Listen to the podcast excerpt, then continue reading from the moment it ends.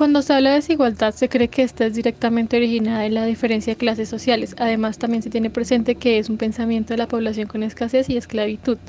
Eh, una posible solución a cómo se podría reducir la desigualdad sería mediante los mercados, ya que con esto se podría generar empleo y al generar empleo el país se vuelve más competitivo, crece su PIB en relación a la productividad del país. A pesar de que el mercado sea una posible solución a la desigualdad, esto no es del todo cierto. Em, a continuación explicaremos un poco de cómo los mercados pueden llegar a tener un efecto negativo. Los mercados no solamente abarcan la oferta, la demanda y la generación de empleo. También están las tecnologías, la educación, la globalización, el gobierno, entre otros. La tecnología se puede analizar desde dos puntos de vista en el mercado, las cuales son el dueño y el empleado.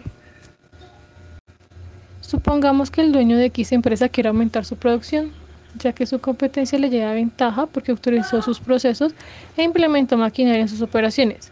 Esta persona hace lo que sea por ser el número uno y tiene ciertas ideas, las cuales vendrían a ser la reducción de su personal, invertir en maquinaria, reducir salarios y hasta eliminar algunos puestos de trabajo, para así reducir algunos gastos. Si se analiza estas acciones eh, desde el punto de vista del dueño, em, podríamos ver que él se ahorra en ciertos gastos y para él sería una gran ganancia ya que su producción aumenta y sus resultados son efectivos. Por el contrario, eh, los trabajadores se ven afectados por el hecho de que sus ingresos disminuyeron y sus gastos aumentaron. Él está obligado a recibir ese salario sin derecho a reclamar. Los cambios en la tecnología han traído ciertas ventajas y desventajas, pero para la mano de obra trae consigo más desventajas que ventajas, ya que aumenta la demanda cualificada y la sustitución de trabajadores no calificados por no poseer niveles altos de estudio, causando así reducción de salarios y sustitución por máquinas. En estas circunstancias, se puede decir que los trabajadores no tienen un respaldo por el hecho de que sus sindicatos deberían de promover más la protección del trabajador, garantizando así la calidad en sus puestos para promover la lealtad de los trabajadores. Pero lo cierto es que los mercados han limitado la eficacia de los sindicatos, provocando un declive, esto según el libro. En Estados Unidos había una afiliación de los sindicatos del 20.1% y esto fue hasta el año 1980. Ya para el 2010 su porcentaje fue de 11.9%. Estas cifras hablan por sí solas, ya que en la actualidad estos sindicatos no están muy pendientes de promover la lucha de lo que es justo para los trabajadores. Aparte de que el trabajador pues ha disminuido el poder de los sindicatos, el gobierno juega un papel muy importante, ya que este al fijar las reglas mediante las, leyes de cómo fomentar lo que hace es desincentivar la afiliación de los sindicatos. A raíz de la tecnología en el mercado, la educación tuvo que mejorar para que ésta tuviera una mejor calidad. La competencia entre países fomentó el mejoramiento de la educación, logrando así que ésta tuviera más valor económico en el mercado.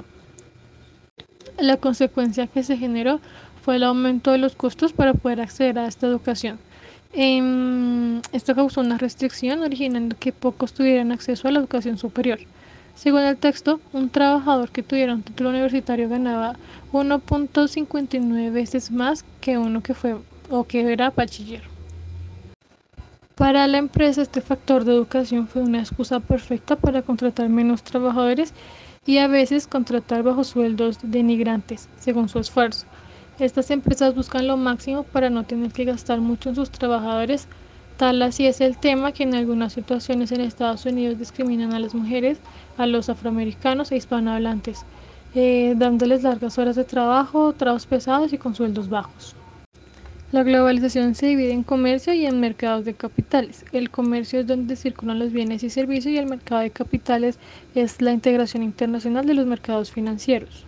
Hablemos de la globalización desde la perspectiva de los mercados de capitales. Como sabemos, este mercado mueve el dinero en la economía para crear oportunidades de préstamos a usuarios que lo necesitan y generar beneficios o intereses a favor de usuarios que prestan superávit en su economía.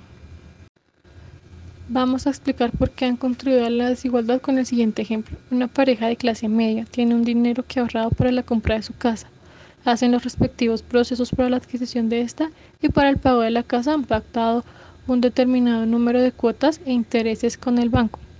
Bueno, resulta y pasa que uno de ellos queda sin trabajo y se les dificulta un poco pagar las cuotas pactadas con el banco.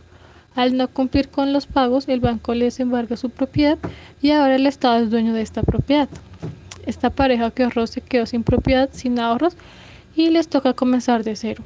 Esto no es justo para el esfuerzo que, hizo esta pareja. Y todo esto ocurrió por la falta de ética de los trabajadores del sector financiero. Los mercados financieros crean normas que los benefician y aumentan sus ventajas frente a los trabajadores. Al fin de esto, la crisis provoca, provocada por el sector financiero le, tienden le tienen que pagar los trabajadores de la clase media y las pequeñas empresas, lo que ayuda a que se genere una baja en los salarios e índices de desempleo. Ahora analizaremos la perspectiva del comercio. Algunas empresas buscan países donde la mano de obra es barata. Tanto es el poder que tienen algunas que han amenazado con manipular a los gobiernos con el fin de quedarse y seguir produciendo sus bienes o servicios con el propósito de no pagar impuestos o pagar a tasas muy bajas. Un claro ejemplo es la famosa economía naranja aplicada en Colombia. Tomando esta idea como ejemplo, se supone que la economía apoyaría a las pequeñas empresas y a campesinos del país para aumentar el consumo y la producción de los productos colombianos eh, a partir de ciertos beneficios, pero el caso es que mm, no todas las empresas salieron beneficiadas.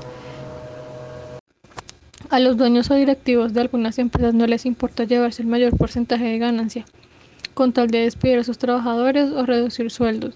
Dicen que esto es supuestamente con el fin de mantener a salvo la empresa, pero se ve que no hay una equidad.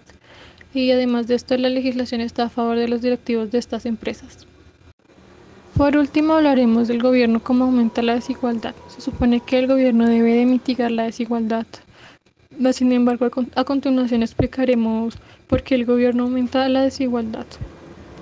Como se mencionó en uno de los ítems anteriores, el pago de impuestos es menor para algunas empresas, pero las restantes pagan más impuestos. Las oportunidades para los trabajadores son escasas, como se menciona en el ítem de la educación. Habría más oportunidades mediante la educación, pero el acceso a una buena educación depende de los ingresos de las familias. Los estados disminuyeron la ayuda y acceso a las mejores universidades, tocando un poco el tema de las ayudas en Colombia.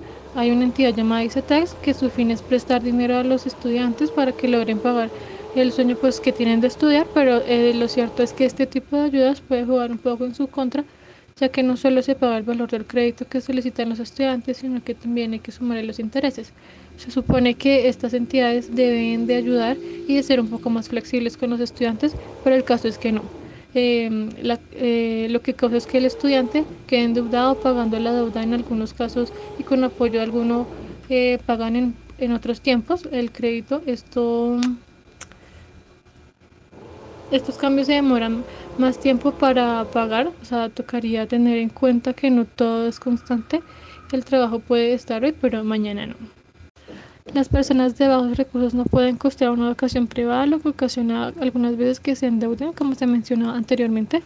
Las empresas se aprovechan de la experiencia, tanto así que pues ven el lado positivo para tener contratos con prácticas sin remuneración o salarios reducidos. Así sean practicantes, se le debe pagar lo más correcto posible, ya que éste está dando su tiempo y esfuerzo para aprender y hacer su trabajo bien. Como conclusión, para mitigar la desigualdad es necesario mejorar y tener más facilidad de acceso a la educación.